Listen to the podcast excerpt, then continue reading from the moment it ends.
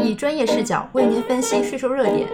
本节目由何瑞达北京税务师事务所与何瑞达北京信息技术有限公司联合制作。二零二一年七月十二日，国家税务总局局长王军签发了国家税务总局第五十二号令，公布了已经审议通过的《税务稽查案件办理程序规定》，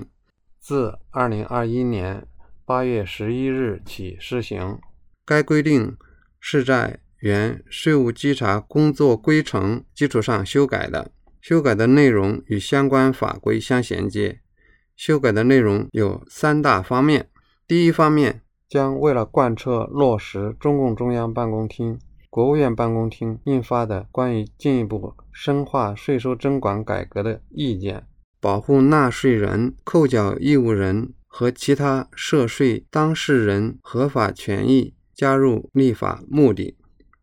第二方面，落实民法典的有关规定，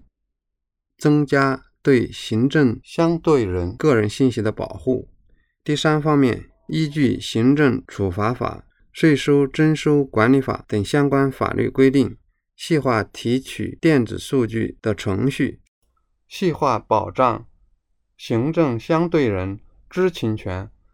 和陈述申辩权的相关规定，将证据纳入处罚决定书的填写范围，增加税务行政处罚决定公开和撤回程序规定，明确税务稽查案件办理期限，